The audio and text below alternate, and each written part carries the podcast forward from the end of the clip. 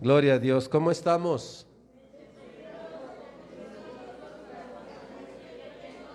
Y llenos de gozo. Y mire, a ver si le vamos a agregar algo más a eso.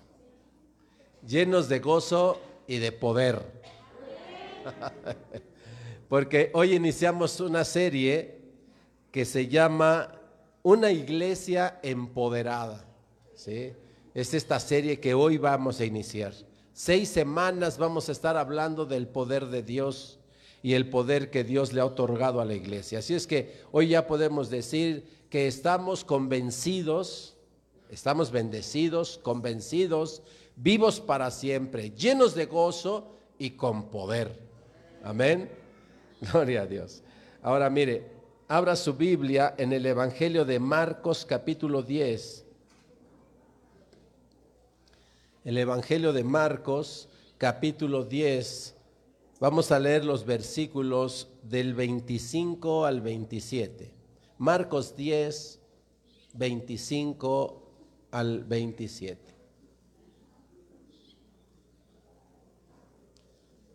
Ya está ahí, cuando lo tenga, diga amén. Le damos la bienvenida a los hermanos que están conectados ahí por eh, la plataforma de Facebook. Y esperamos que estén igual que nosotros, bendecidos, convencidos, vivos para siempre, llenos de gozo y de poder. Amén. ¿Y hasta ahí? Dice la palabra del Señor, más fácil es pasar un camello por el ojo de una aguja que entrar un rico en el reino de Dios. Ellos se asombraban aún más, diciendo entre sí, ¿quién pues podrá ser salvo?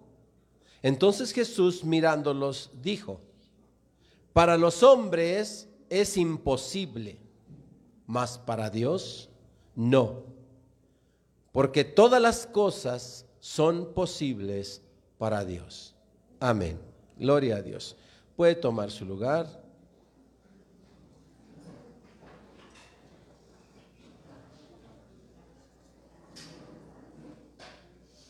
Hay una cosa que de repente la iglesia pierde de vista.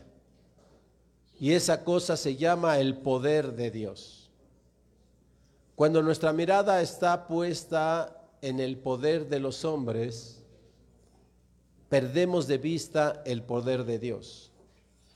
Cuando los hombres varones estamos poniendo nuestra mirada en nuestros bíceps, nuestros tríceps y nuestro abdomen de lavadero o de lavadora, perdemos de vista el poder de Dios y estamos pensando en el Mr. Power, ¿no? Cuando la mujer pierde de vista, eh, perdón, pone su vista en ese poder, el poder de los hombres, perdemos de vista el poder de Dios. Perdemos de vista que Dios es todopoderoso, que Dios es omnipotente, que Dios lo puede todo, que Él es capaz de hacer lo que Él quiere, que Él hizo el universo, Él hizo el universo. Es grande. Cosas grandes hace Dios. Él hizo el universo. Él creó el espacio. Él creó la materia. Él creó las estrellas. Él creó los agujeros negros. Él creó los cuasares. Él creó todo. Todo el universo Él lo creó. Ese es el poder de Dios. Y a ese universo Él le puso leyes para que el universo quedara gobernado a partir de sus leyes. Él es el que puso la ley de la gravitación universal. Él es el que puso las leyes por las cuales los cúmulos, las galaxias, los sistemas planetarios están allí. Él es el que puso las leyes por las cuales la Tierra está suspendida en el espacio y está girando alrededor del sol y está girando sobre su eje. Él puso las leyes para que la Tierra permanezca ahí y no se salga de órbita. Él puso las leyes para que la luna permanezca orbitando alrededor de la tierra y no se vaya, no se golpee contra la tierra y no se aleje. Ahí esté, ahí permanezca para que sea la lumbrera de las noches.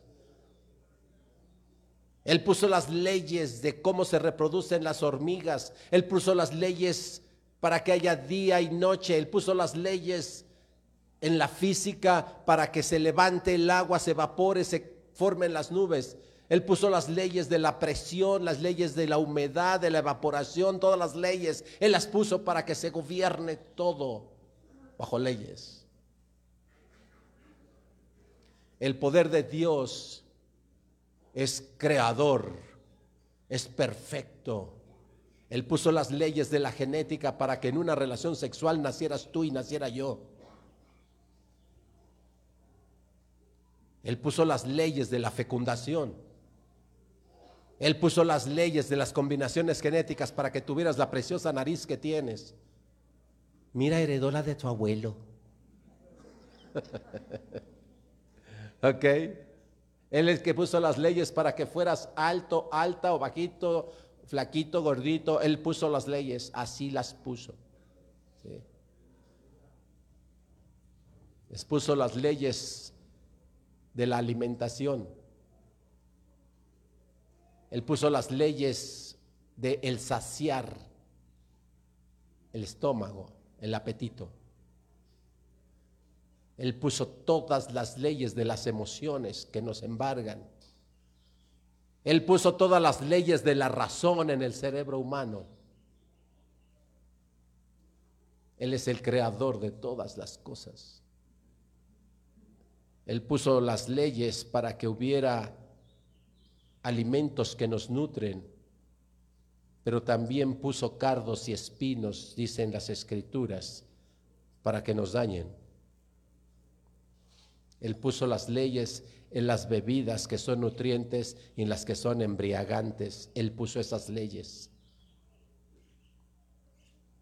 Y puso en nosotros algo maravilloso que se llama albedrío. He ahí el monte de la bendición, le dijo al pueblo de Israel, y el monte de la condenación. El monte de la vida y el monte de la muerte. Yo te aconsejo, dijo Dios, que elijas la vida, pero eres libre y si quieres elegir la muerte, es tu elección. Él puso todas esas leyes. Y el poder de Dios es sobre esas leyes que llamamos las leyes naturales que Él creó. Él tiene poder sobre esas leyes. Él le pone el poder a todas las cosas. No hay poder que no provenga de Dios. Él puede actuar sobre ese poder. Él lo puede cancelar. Él puede cancelar las leyes gravitatorias y el universo se descompone y se destruye. Él puede cancelar el poder reproductor de una persona y lo hace estéril. Y él puede al estéril hacerlo fértil. Eso hizo con la esposa de Abraham. Él puede hacer que la estéril sea fecunda. Y puede hacer que los fecundos sean estériles. Él puede actuar sobre las leyes. Porque las creó. Tiene poder para hacerlo. Tiene poder para actuar en lo natural y tiene poder para actuar en lo sobrenatural. Más allá de las leyes de la naturaleza, Dios tiene poder para actuar también en lo sobrenatural. Ese es el poder de Dios. Cuando nosotros nos acercamos a ese Dios, de repente ignoramos ese poder. No nos damos cuenta que Él tiene esa capacidad enorme infinita, ilimitada de poder actuar. Es un Dios vivo. Es un Dios vivo. Es un Dios que ve, es un Dios que oye, es un Dios que siente, es un Dios que habla, es un Dios que escucha, es un Dios que se mueve, que actúa. A ese Dios es al que alabamos hace unos instantes. A ese Dios es al que nos acercamos los domingos para escucharlo, para que nos escuche, para interactuar con Él, a ese Dios que nos consideró amigos en Jesús, a ese Dios que puede ser mi amigo o mi enemigo, si así lo quiero yo. Hoy vamos a hablar del poder de Dios en dos uh, manifestaciones poderosas. Majestad. Dios es la majestad. Dios es la majestad. De seguro ha visto usted películas, ¿verdad? Por lo menos, donde aparecen ahí los reyes y, aparecen ahí rindiendo honra y honor, ¿verdad? Los súbditos de los reyes. Y vemos cómo dicen, bienvenida a su majestad. ¿A quién le dicen majestad? A un rey. Bienvenida a su majestad. Sea como su majestad dice. Aquí estoy, su majestad. Hoy vamos a ver el término majestad. ¿Qué significa majestad? Decir que Dios es su majestad. Dios es su majestad. Decir que Dios es el rey de reyes y el señor de señores es majestad sobre toda majestad. Amén. La majestad de Dios está sustentada en dos aspectos de Dios. Dios, dos caracteres de Dios. El primero es su absoluto poder. Eso sustenta su majestad. Es el absoluto poder. No hay poder mayor ni igualable al de Dios. Eso lo hace ser su majestad. El rey del mundo al que de repente le decimos su majestad es considerado así por el poder que tiene. Así es que lo que genera la majestad lo que sustenta la majestad de una persona es su poder. Y no hay poder ni igualable, mucho menos que supere al poder de Dios. Eso lo hace ser es extrema majestad, majestad de majestades. La segunda característica que le hace ser su majestad es su absoluta autoridad. La autoridad, la autoridad de Dios es absoluta. Nadie tiene autoridad igual que Dios y nadie tiene mucho menos autoridad superior a la de Dios. Dios es la autoridad absoluta. Toda autoridad, dice la escritura, proviene de Dios. Dios da toda autoridad en los cielos y en la tierra. Dios le dio la autoridad al mismo Satanás. De Satanás recibió su poder y de perdón, de Dios recibió Satanás el poder y de Dios recibió Satanás la autoridad. Lo que Satanás puede hacer con nosotros lo recibió de parte de Dios. Dios al crearlo era el ángel bello. Era el ángel más hermoso de la creación celestial de Dios. Era el más lleno de dones. Era el que dirigía la alabanza de los cielos. Experto en alabanza, lleno de dones y de belleza, pero se envaneció y dirigió la alabanza hacia sí mismo. Y eso le mereció la condenación de parte de Dios y el lanzamiento, la caída, junto con todos los que le creyeron y le siguieron. Así es que, pero lo que Dios da, Dios no lo quita. Tenemos un canto que Dios le dio a la iglesia que dice eso. ¿sí? Lo que tú das, no lo quitas. Así es que los dones que le había dado, no se los quitó Dios. Lo desterró, pero no le quitó los dones. Y con ese don de esa belleza Y con ese don sobre la alabanza, sobre la adoración, Él llega a la tierra y absorbe nuestra adoración. De ahí que nos sea más fácil cantar la guaracha sabrosona que cantarle a Dios. De ahí que nos sea más fácil cantarle al corazón, miserable corazón.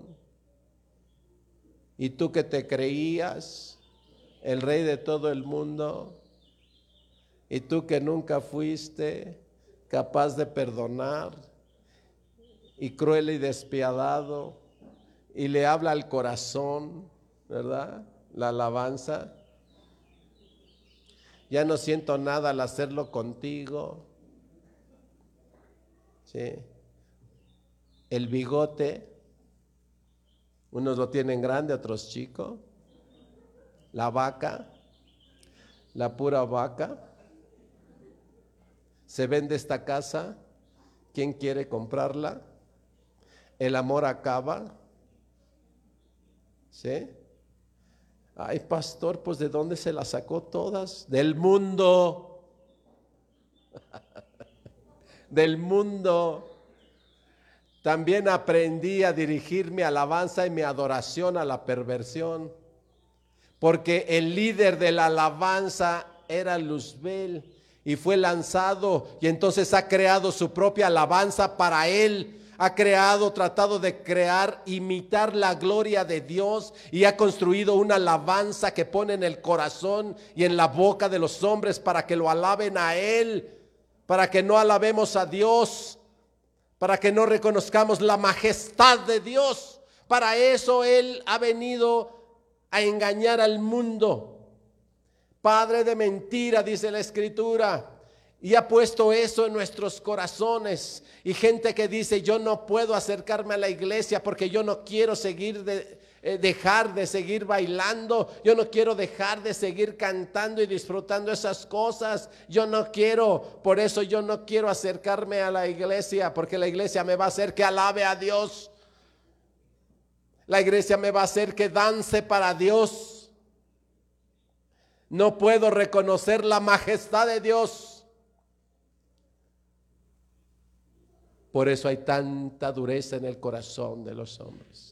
Y no podemos reconocer el poder y la majestad de Dios, el creador de todas las cosas. Pero cuando una persona comienza a reconocer esto, cuando una persona comienza a reconocer la majestad, entonces vive para alabar a la su majestad. Mi creador, nuestro creador, nuestro sustentador, por gracia, por gracia, por su gracia, por su regalo, hoy estoy despierto. Por su regalo, por su gracia, por su amor, por su misericordia, hoy estoy sano. Por su poder que sustenta todas las cosas, el coronavirus no me ha hecho daño. Él por su poder le ha puesto más poder a mi sistema inmunológico que el poder destructivo del coronavirus. Él puede modificar, de Él viene todo el poder, de Él viene todo el poder. Él le ha dado el poder al coronavirus, pero Él le puede dar el poder a tu sistema inmunológico para que sea más grande que el del coronavirus, porque todo poder proviene de Dios. Él, te puede dar más poder que el poder de todos tus enemigos. Habrá cientos, habrá miles que vengan contra ti por una puerta y por siete huirán, dice la escritura.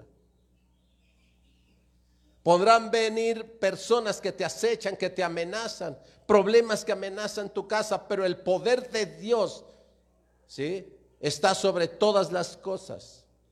Él le puede quitar el poder a cualquier cosa que la tenga que atente contra ti si Dios está conmigo, ¿quién contra mí? Amén. Así es que su majestad se sostiene, se sustenta por dos elementos que son el carácter de Dios. Uno, omnipotente y el otro, su absoluta autoridad. La majestad de Dios se refiere a su exaltación. ¿Qué quiere decir majestad? Majestad quiere decir excelencia, exaltación. Eso quiere decir majestad. Su excelencia, algunos dicen, en lugar de decir su majestad, dicen su excelencia. Eso quiere decir majestad. Tenemos aquí entre nosotros a su excelencia. Tenemos aquí entre nosotros su majestad. Isaías 2. Majestad quiere decir exaltación extrema exaltación a lo sumo, lo máximo. Eso quiere decir majestad. Isaías 2, versículos 10 y 11. ¿Ya está ahí?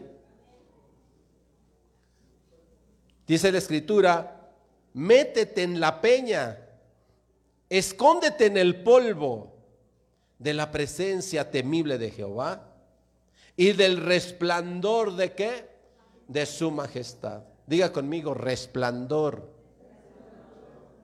El resplandor de su majestad. La altivez de los ojos del hombre será abatida y la soberbia de los hombres será humillada.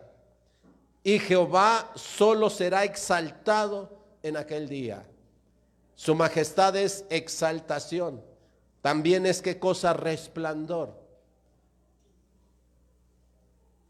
Los que han estudiado las escrituras, que las han leído, recordarán que su majestad, la majestad de Dios se hace visible a través de un resplandor.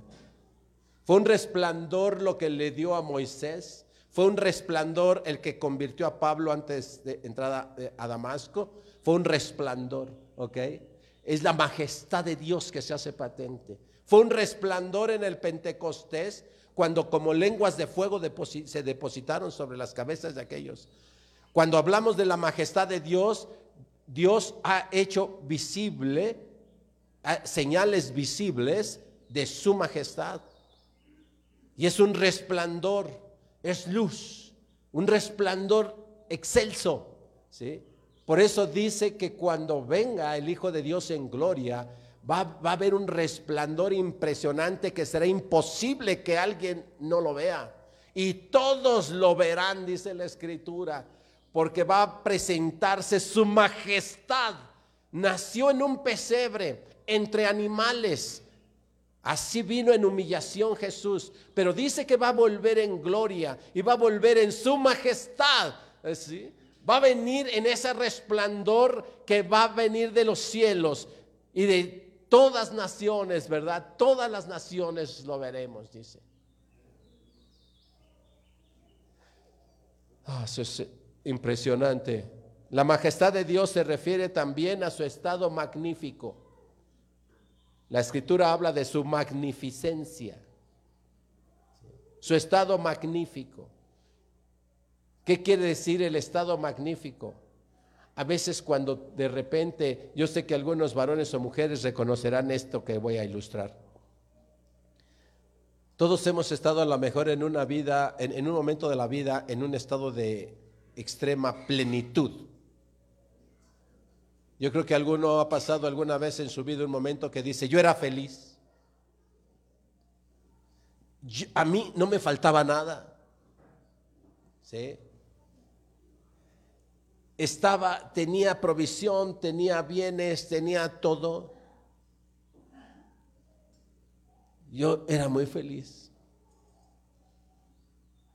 Tenía mi esposa, tenía mis hijos, tenía mi familia, tenía mi negocio, tenía mi trabajo, tenía mi sustento, tenía amigos, tenía amigas y estaba muy feliz. Eso, ese estado también significa majestuosidad. ¿Ok? Un estado de magnificencia. Ah, no podía estar mejor. Magnífico. Magnificencia. La majestad de Dios es magnificencia. Es un estado extremo, no se puede estar mejor. El estado de Dios, la condición de Dios, las circunstancias, el, el estado de Dios es magnífico. Dios y su magnificencia, nada puede ser mejor que Dios. Eso significa magnificencia. Esa es otra expresión de su majestad. Es magnífico. No hay nada mejor que Dios. No hay nada más alto que Dios. Primer libro de Crónicas 29:11.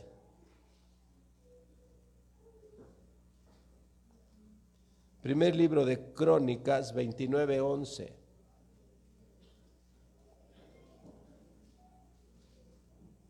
Crónicas 29:11. ¿Ya está ahí? Ok. Dice la palabra del Señor, tuya es, oh Jehová, ¿Qué cosa? La magnificencia y el poder. La gloria, la victoria y el honor. Porque todas las cosas que están en los cielos y en la tierra son tuyas. Tuyo, oh Jehová, es el reino. Y tú eres excelso sobre todos. Eso es la magnificencia la posición que tiene de Dios es inigualable y es insuperable. Todo es tuyo.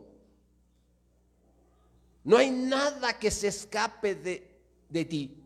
Todo es tuyo. No hay posición mejor. Es magnífico. Tuyo es el poder. Tuyo es la gloria. Tuyo es el conocimiento. Tuya es la autoridad. Todo es tuyo. ¿Hay alguna posición mejor que se pueda estar? Dios es magnífico. ¿Entendemos magnificencia? Dios es magnífico.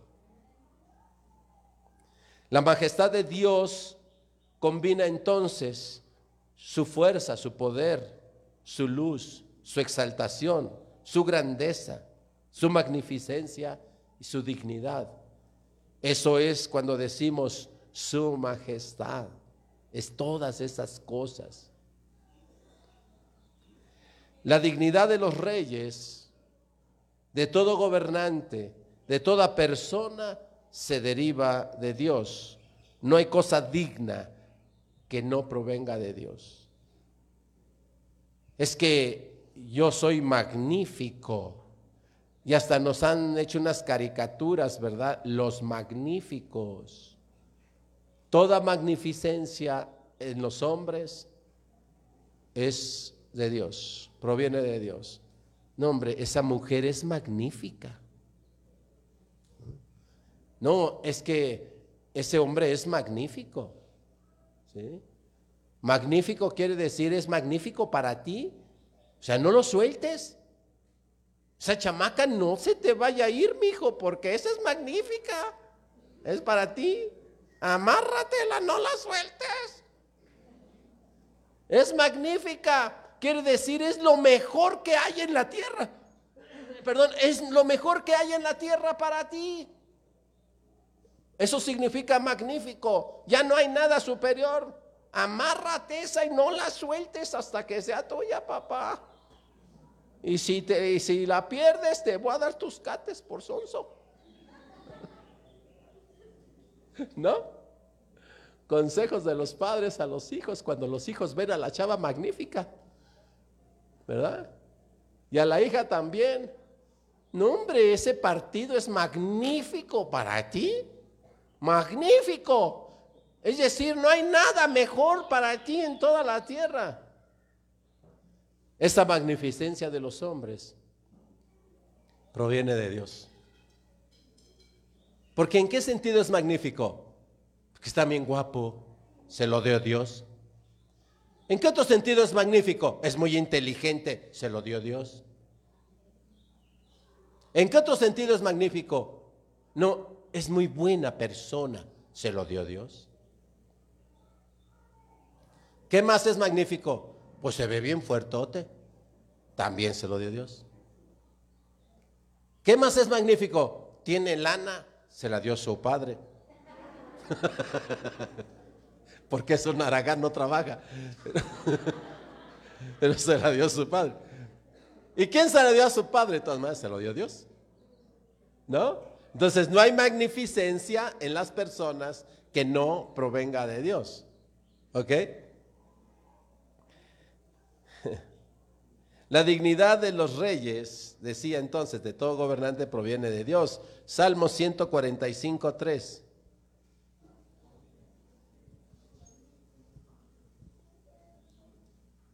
Salmo 145, 3.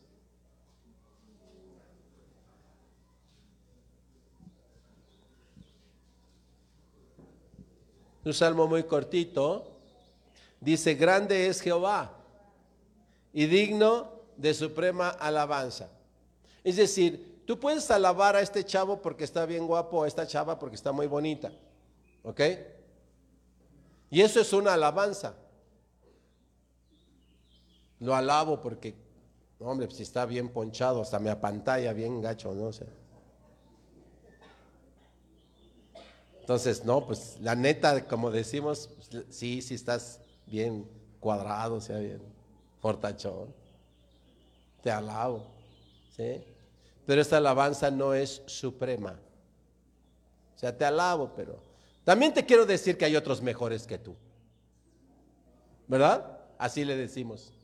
Y cuando se siente despechado, primero el chavo agarra y le dice, no, tú eres magnífica, eres la mujer de mi vida, eres todo, ¿verdad? Pero cuando la chava le dice que no, hasta le decimos, bueno, solo te quiero decir que, pues no eres la única. Hay otras magníficas también. Entonces ya la alabanza ya no es suprema alabanza, ¿no? Pero dice aquí en el Salmo que grande es Dios, tan grande que es digno de suprema alabanza. No hay nadie al que podamos alabar tanto y sea digno de suprema alabanza como Dios. ¿Ok? Majestad, diga conmigo, majestad. Es uno de los nombres, se convierte como en un nombre de Dios. ¿Sí? Su majestad ya no es un atributo, sino que de pronto se convierte en una especie de nombre de Dios. Esto lo podemos observar en el libro de Hebreos, capítulo 1, versículo 3. Hebreos 1, 3. La palabra majestad se fue tornando en como un nombre para Dios. Dios es majestad. Hebreos 1.3, ¿ya está ahí? Dice la palabra del Señor, el cual siendo el resplandor de su gloria, refiriéndose a Jesús, y la imagen misma de su sustancia, refiriéndose a la sustancia de Dios, y quien sustenta todas las cosas con la palabra de su poder, habiendo efectuado la purificación de nuestros pecados por medio de sí mismo, se sentó a la diestra de la majestad en las alturas. Se sentó a la diestra de la majestad. ¿Quién es la majestad? Dios.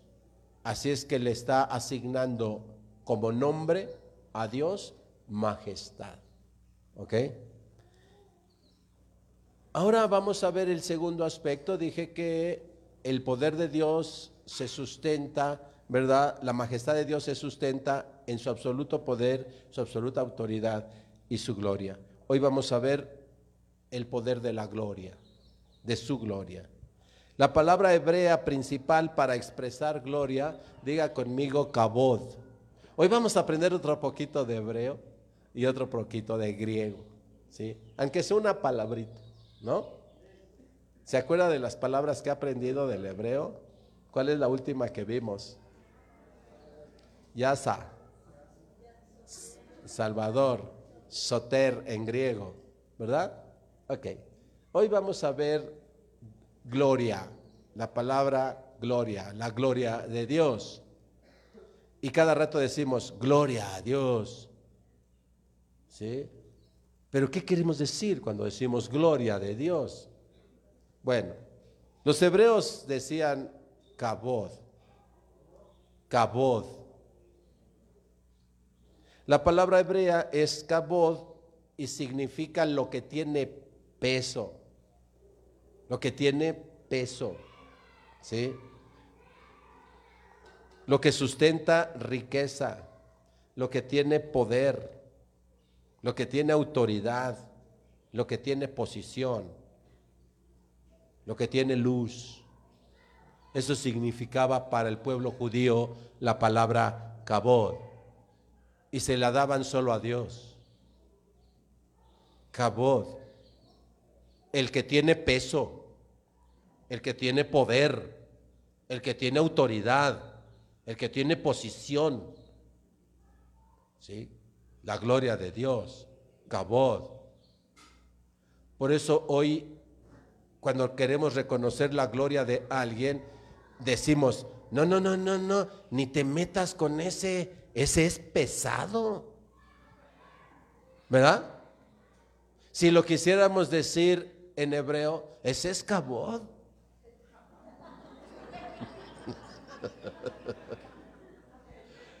¿Sí?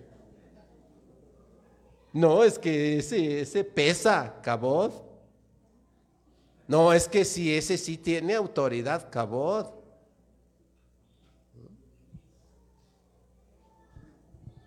En griego, la palabra es doxa. Doxa. En griego, doxa. Solo que en griego no significa exactamente esto. En griego significa opinión. Doxa significa opinión. Es decir, que tiene capacidad de pensar sobre sí mismo y de sí mismo. Dame tu opinión Vamos a decirlo en griego. Dame tu doxa. ¿Sí? Es porque le adjudicamos a la persona la capacidad de pensar de sí mismo, sobre sí mismo. Doxa. Puedo pensar sobre mí mismo. También significa reputación. Doxa significa reputación. Es decir, lo que los otros dicen de ti.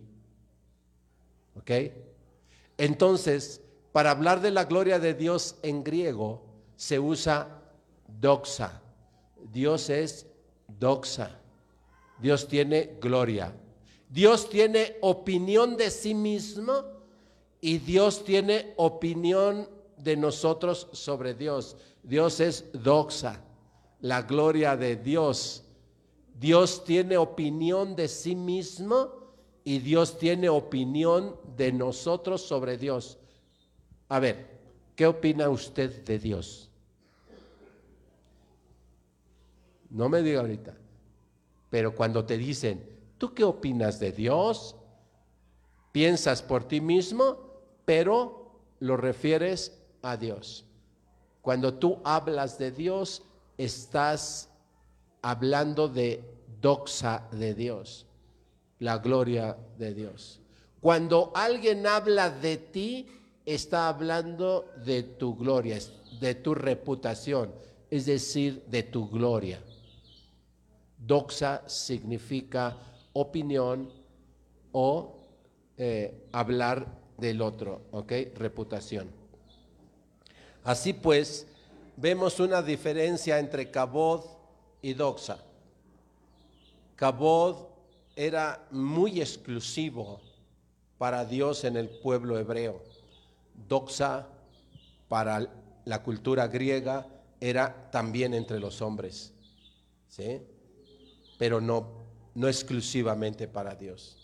Al paso del tiempo, después de la traducción del hebreo al griego, la palabra doxa sí se va como alineando con la interpretación judía de Cabot.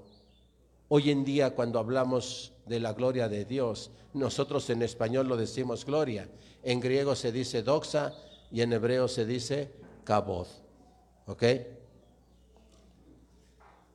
Kabod significa relámpago. La gloria expresada como resplandor. Por eso, cuando Moisés pidió a Dios, le dijo, muéstrame tu gloria. Éxodo 33, 18. Éxodo 33, 18. ¿Alguien de ustedes quiere ver la gloria de Dios? ¿Alguien quiere ver la gloria de Dios? Entonces dígale a Dios como Moisés le dijo, Éxodo 33, 18. Él entonces, refiriéndose a Moisés, él entonces dijo, te ruego que me muestres tu gloria. Moisés le hace un ruego a Dios y le dice, muéstrame tu gloria. ¿Sí? Muéstrame tu cabod. Muéstrame tu gloria, le dice Moisés. Y cuando alguien le pide a otro, muéstrame tu gloria, es decir, muéstrame tu majestad. ¿Sí? Muéstrame tu autoridad. Muéstrame todo lo que eres. De modo que cuando tú me muestres tu gloria, yo ya no tenga necesidad de pedirte más. Quiero conocerte tal como eres, en todo lo que eres. Eso es lo que Moisés le estaba pidiendo. Yo te he oído, te he visto expresado en la zarza, he escuchado en mi mente, en mi corazón tu voz, yo te he seguido, estoy aquí, te estoy obedeciendo, pero quiero ver tu gloria. Quiero verte completo. Quiero ver quién eres. Quiero conocer todo tu poder. Quiero conocer tu majestad. Está, Moisés diciendo, yo quiero el extremo conocerte. Muéstrame tu gloria. Eso que es insuperable. Y cuando yo te vea totalmente en mi eh, eh, presente ante mí, quedaré totalmente saciado, ya no pediré más, ya no necesitaré más, muéstrame tu gloria.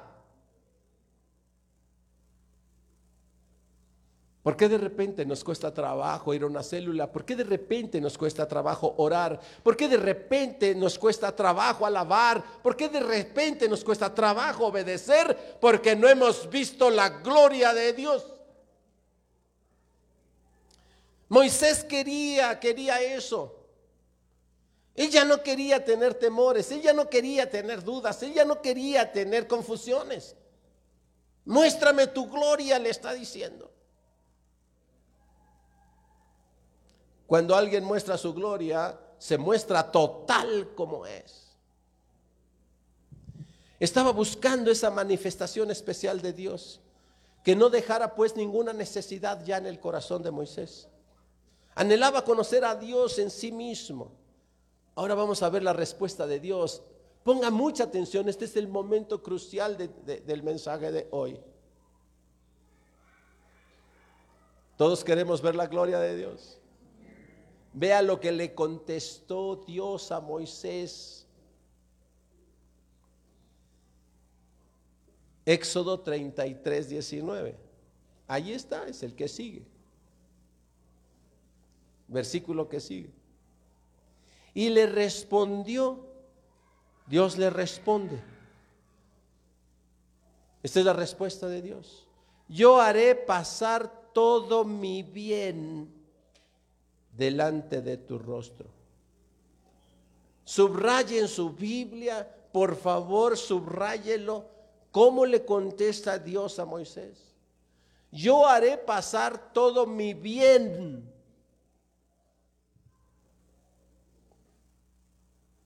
delante de tu rostro. Subrayelo.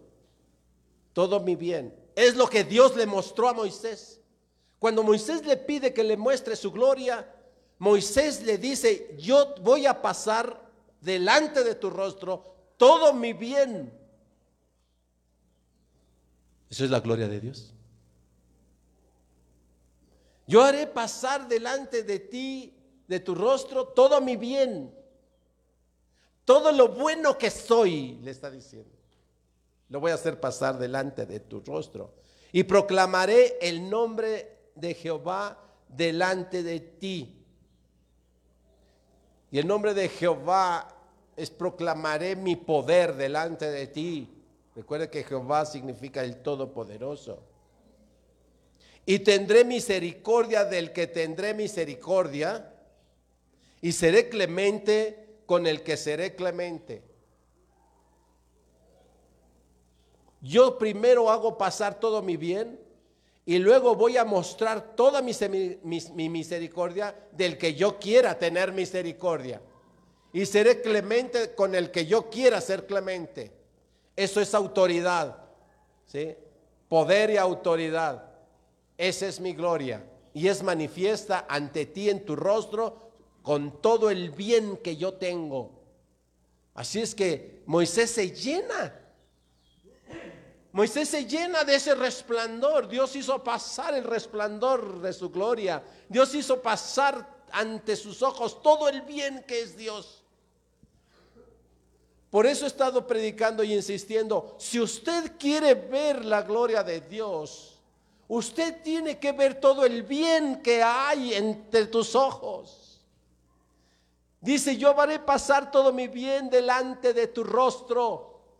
¿Quieres ver cómo Moisés veía, vio la gloria de Dios? Entonces voltea a ver a tu hermano que tienes al lado y ve cuánto bien hay en él. No veas lo malo que hay en él. Hemos estado insistiendo en la congregación. Deje de ver lo malo de su prójimo porque usted se pierde de ver la gloria de Dios.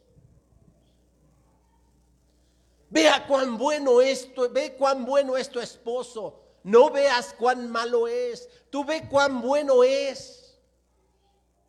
No veas cuán mala es tu esposa.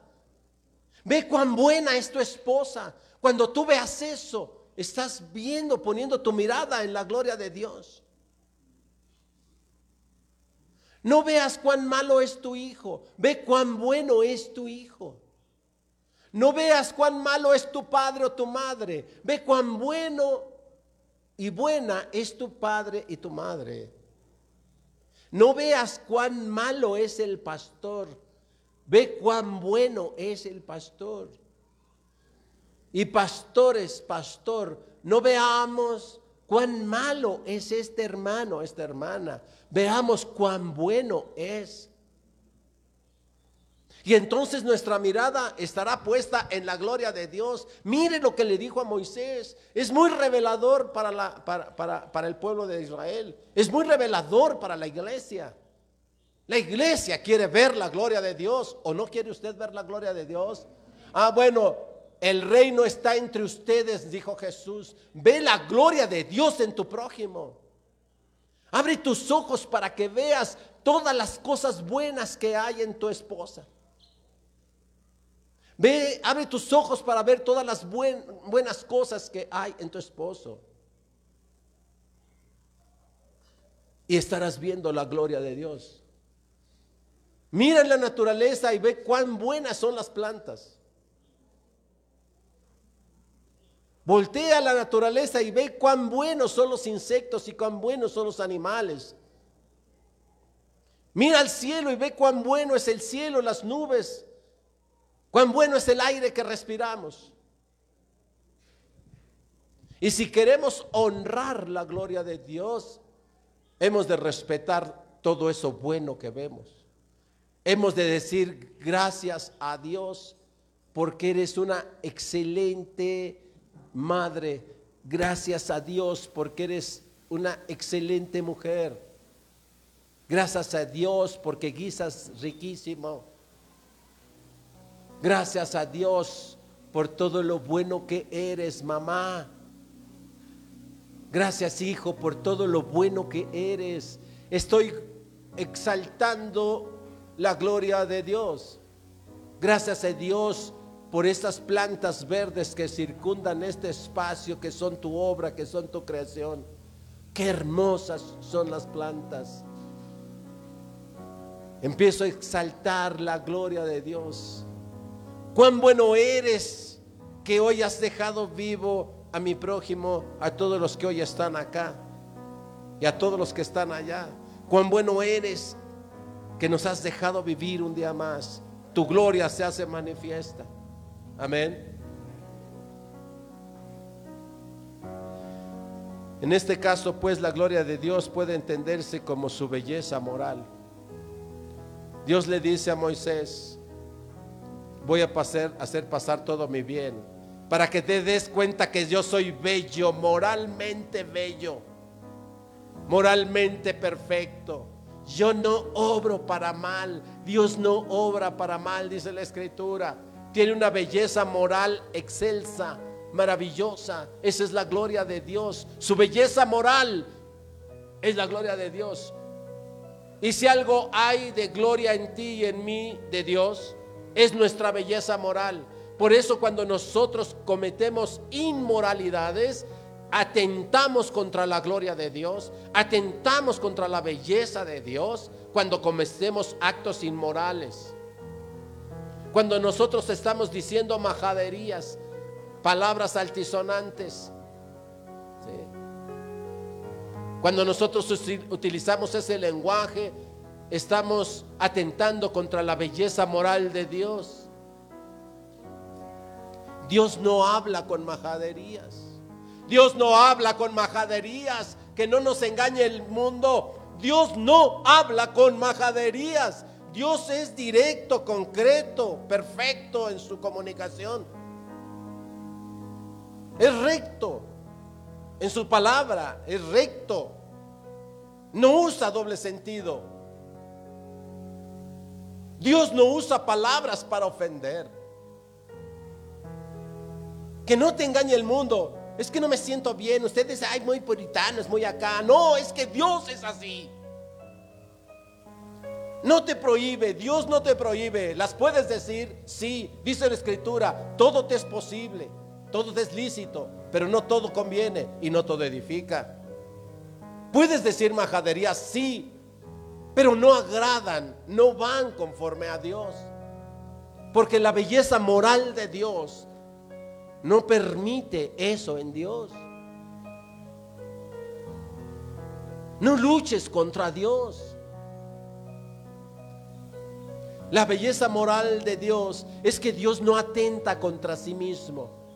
Ayer en la clase de liderazgo les decía eh, algo que, que estremeció un poco ahí el entendimiento. Dios es todopoderoso, pero su poder también tiene límite. Oiga bien, su poder tiene límite. Y conste que hay hasta un canto que dice, Dios no tiene límites, Él es sobrenatural, pero sí tiene límite. ¿Ok? Y el límite está en sí mismo, en su propio carácter. Dios no puede hacer maldad. Porque hacer maldad sería atentar contra su propio ser. Él es bueno. Por eso le dijo a Moisés, yo voy a hacer pasar sobre tu rostro todo mi bien. Y yo soy eso. Yo soy todo bien. Yo no hago maldad. Yo soy recto, santo, perfecto. ¿Sí? Y si yo hiciera maldad, entonces atentaría contra sí mismo y dejaría de ser Dios. Por eso les decía ayer, el suicidio es un atentado contra la belleza moral de Dios. No puedes atentar contra ti mismo. Hey, no puedes atentar contra ti misma. No hagas cosas que te destruyen. No comas lo que te hace daño. No atentes contra ti mismo. No bebas lo que te daña, no atentes contra ti mismo. Porque es atentar contra la belleza moral de Dios. Pero aún cuando decimos, yo ya soy hijo de Dios, entonces actúa conforme lo que eres. No atentes contra ti mismo. Amén. Cristo es el resplandor de la gloria divina. Hebreos 1.3. Ya lo habíamos por ahí leído, creo. Sí, ¿verdad? Dice el cual, siendo el resplandor de su gloria y la imagen misma de su sustancia, ahí está gloria, ahí está poder. Y quien sustenta todas las cosas con la palabra de su poder, habiendo efectuado la purificación de nuestros pecados por medio de sí mismo, se sentó a la diestra de la majestad en las alturas. La gloria de Cristo estaba allí al lado del Padre. Vamos a hablar de la gloria del Hijo. La gloria del Hijo estaba allí mucho antes de la misma creación. Vamos a concluir con dos textos. Juan 1.14. Piensa en Cristo. Antes de la creación, ya habíamos hablado de los tiempos de Dios. Antes de la creación, ahí estaba Cristo. Juan 1.14 dice, y aquel verbo fue hecho carne y habitó entre nosotros y vimos su gloria, gloria como el unigénito del Padre. Es decir, en Cristo vimos todo el poder y la bondad, todo el bien de Dios. Sí lo vimos en Jesús. Escúcheme acá. Moisés le pidió ver la gloria y Dios hizo pasar delante de él todo su bien. La humanidad, Dios le dijo a la humanidad, yo haré venir mi gloria sobre ustedes. Yo voy a manifestar mi gloria sobre ustedes. Yo voy a manifestar todo mi bien sobre ustedes. Y vino Jesús, encarnó Cristo. Y vino Jesús y dice aquí, y vimos su gloria. Cristo es encarnado en Jesús, todo el bien de Dios, visible, palpable. Comieron con Él, durmieron con Él, durmieron con todo el bien de Dios hecho carne. Jesús es la gloria de Dios encarnada. Lo que a Moisés le dio como un resplandor, a nosotros nos lo dio hecho carne en Jesús. No hay nada en Jesús de maldad. Es todo el bien de Dios encarnado, salvación, perdón de pecados, liberación, eh, sanidad, eh, vida nueva, etcétera, resurrección, eternidad, todo el bien de Dios encarnado en Jesús. A Moisés le dio esa, esa manifestación de gloria, pero a nosotros nos dio a Jesús. No tenemos mayor manifestación de la gloria. Por eso dice este texto, y aquel verbo fue hecho carne y habitó entre nosotros. Y vimos su gloria, gloria como del unigénito del Padre, lleno de qué? Lleno de gracia y lleno de verdad, lleno de gracia, lleno de dádivas. Gracia es dar, ¿sí? Lleno de dádivas. Jesús vino a dar, a dar, a dar y a darse. Lleno de gracia. Todo Él fue dar. Él se dio completo. Eso es gracia. Amén. Y finalmente Juan 17, 5.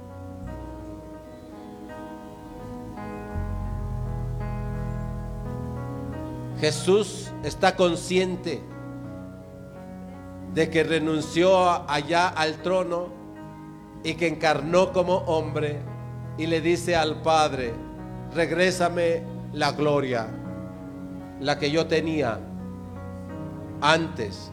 Dice, ahora pues, Padre, glorifícame tú al lado tuyo, con aquella gloria que tuve contigo antes que el mundo fuese. Por eso dice que no escatimó, no escatimó renunciar a su posición magnífica que tenía Cristo. No, no escatimó hacer eso para encarnar y hacerse como hombre. Y por eso aquí al final le dice, regrésame. He venido a hacer la obra. He venido a mostrar tu gloria encarnado. Ahora regrésame y glorifícame con aquella gloria que yo tenía antes que el mismo mundo fuese creado. Amén. ¿Quiere ver la gloria de Dios? Ok. Mira Jesús. Es la plenitud de la gloria de Dios. Todo el bien de Dios, lo que le pasó a Moisés, todo el bien de Dios está muy mostrado en Jesús. Mira Jesús, sigue Jesús. No te apartes. Él es el camino, Él es la verdad, Él es la vida. No te apartes. Esa es la gloria de Dios. Manifiesta a todos. ¿Ok? Y luego voltea a tu prójimo. Voltea a tu hermano. Voltea a ver a tu semejante. Y, y resplandece tú. Resplandece con ese resplandor de la gloria de Dios que, la, que Jesús te da al estar contigo. Cuando decimos Jesús está dentro de mi corazón, comenzamos a brillar, comenzamos a mostrar todo el bien de Dios. Cuando nosotros comenzamos a mostrar todo el bien de Dios, estamos mostrando la gloria de Dios. Ve y muéstrale la gloria de Dios a tu casa. Si eres el padre de familia, recibe la gloria de Dios, recibe todo el bien de Dios, como lo recibió Moisés. Y ahora ve a tu casa y sé el resplandor de la gloria de Dios en tu casa. Haz todo el bien en tu casa. Y sal de tu casa y lleva el resplandor de la gloria de Dios, haciendo todo el bien que puedas hacer. No te frenes, no te canses, no escatimes. Hay muchas cosas buenas que puedes hacer en tu casa. Hay muchas cosas buenas que puedes hacer por tu esposa. Hay muchas cosas buenas que puedes hacer por tu esposo. Hay muchas cosas buenas que puedes hacer por tu hermano, por tu hermana, por tu madre, por tu padre, por tus vecinos. Hay muchas cosas buenas que podemos hacer. Lleva la gloria de Dios en ti y ve a hacer todo el bien que puedas hacer. No te canses hasta la muerte. No te canses de hacer el bien que puedas, porque al hacer el bien estás llevando la gloria de Dios a la gente. Estás llevando su majestad. Amén. Gloria a Dios. La iglesia empoderada. Este es el poder de la iglesia. Este es el poder de la iglesia. La gloria de Dios es el poder de la iglesia. Así es que la iglesia debe obrar para bien, siempre para bien, haciendo el bien una, otra, otra y otra vez a todas las personas. No importa su condición, no importa si vienen o no vienen aquí, no importa si alaban o no alaban, Tú hazle el bien a tu prójimo porque le estás irradiando la gloria de Dios. Y la gloria de Dios lo va a bañar, lo va a envolver, lo va a limpiar, lo va a transformar. Y al rato ese hermano estará junto contigo haciendo el bien. Amén.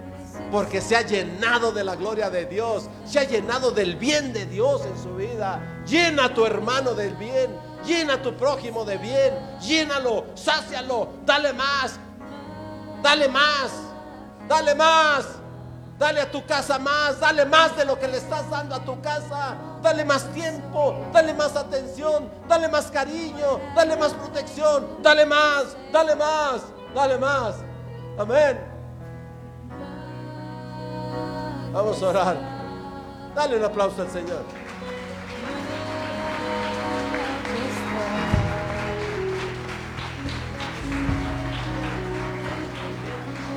Piensa con tu tiempo cuánto bien puedes usarlo. Piensa con tu dinero cuánto bien puedes hacer. Piensa con tus dones y tus talentos cuánto bien puedes hacer. No lo frenes, no lo detengas, no lo detengas, déjalo fluir. Amén. Déjalo fluir. Eso es lo que Dios quiere. Para que la gloria de Dios sea manifiesta a la humanidad. Amén. Una iglesia empoderada es una iglesia que hace eso. Amén. Cierra tus ojos. Yo no sé. Allí está la posibilidad. Puedes ver la gloria de Dios y puedes ser instrumento de proyección del reflejo de la gloria de Dios, del destello de la gloria de Dios. Puede ser eso. Sí puede ser eso. O puede ser opaco. Puede ser oscuro. Hoy puedes brillar el resplandor de la gloria de Dios. Hoy puede estar en ti Hoy puede resplandecer esa gloria, pero también puede opacarse. Si tú quieres hacer el mal, si tú quieres negar el bien que puedes hacer, si tú quieres destruirte a ti misma, quieres destruirte a ti mismo, lo puedes hacer. Pero debes entender que eso no agrada a Dios. Que Dios nos está esperando, que Dios nos está llamando a ser el resplandor de su gloria. Así es que hoy puedes decidir. Y si decides ser el resplandor de la gloria de Dios, ora ahora y díselo al Padre. Díselo, Señor, yo decido ahora, yo decido ser instrumento del resplandor de tu gloria. Y yo voy a hacer pasar todo el bien que tú has puesto en mí. Yo voy a hacer pasar ese bien ante los rostros de todos los que me rodean. Puedes orar y puedes decirle eso. Y si tienes miedo y tienes temor de ser instrumento de Dios para el resplandor de su gloria, pídele valor. Dile, Señor, me cuesta mucho trabajo. Señor, ¿por qué no puedo ser el resplandor? Señor, ayúdame. Ayúdame a ser el resplandor de tu gloria en mi hogar. Ayúdame a ser el resplandor de, de tu gloria en mi trabajo con mis vecinos. Ayúdame, Señor. No puedo. Y el Señor te contestará. El Señor te va a dar las fuerzas. El Señor te va a dar el entendimiento. El Señor te va a convencer de que sí puedes. Que en el Señor, en Cristo, todo lo puedo. En Cristo todo lo puedo porque Él me fortalece. Todo lo podemos en Cristo. Él te va a convencer de eso. Si puedes hacer el bien con tus, con tus talentos, te va a convencer Dios. Si puedes compartir de tus riquezas, si puedes, si puedes hacer el bien. Amado Padre, Señor Todopoderoso, aquí está tu iglesia, aquí estamos, Señor, rendidos y humillados, exaltando tu nombre, exaltando tu majestad, exaltando tu gloria. Rey de reyes y Señor de señores, digno, digno, digno de suprema alabanza. Hoy, hoy decido, Señor, hoy ratifico mi decisión de obrar para bien, de hacer el bien con todo lo que tú me has dado, de hacer el bien con mi vida, de hacer el bien con mis dones, de hacer el bien con mis talentos, de hacer el bien con el recurso financiero que tú me das, de hacer el bien con mis manos, de hacer el bien con mi boca, de hacer el bien con todo mi ser. Hoy decido y hoy ratifico mi disposición a hacer el resplandor de tu gloria. En el nombre de Jesús. Amén. Majestad por siempre cantaré de tu amor. Amén. En presencia de tu majestad. Majestad.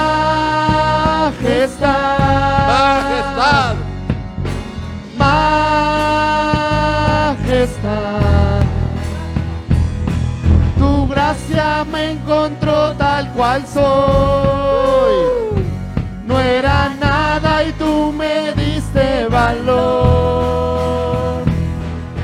Majestad. Dile, Leo, díselo. Él es la majestad. majestad majestad. Por siempre cantaré de tu amor,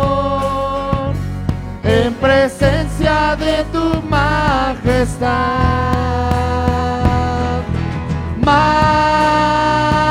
Majestad. Oh, solo tú, Señor, solo tú, El único. Majestad. majestad. Tu gracia me encontró tal cual soy. No era nada y tú me diste valor.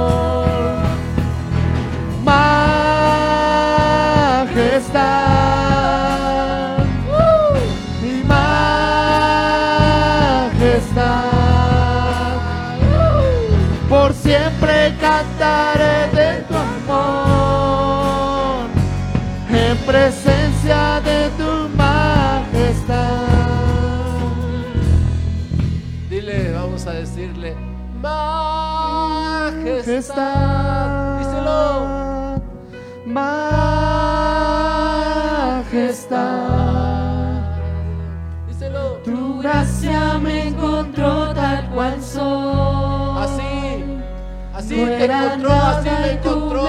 De lo vil y lo menospreciado, del pozo del fondo de las aguas cenagosas. De allí, allí me encontró, allí te encontró, de ahí nos sacó. Majestad, de ahí nos sacaste, de ahí nos has levantado. Tú nos has limpiado, tú nos estás limpiando, majestad. presencia de tu majestad. Señor.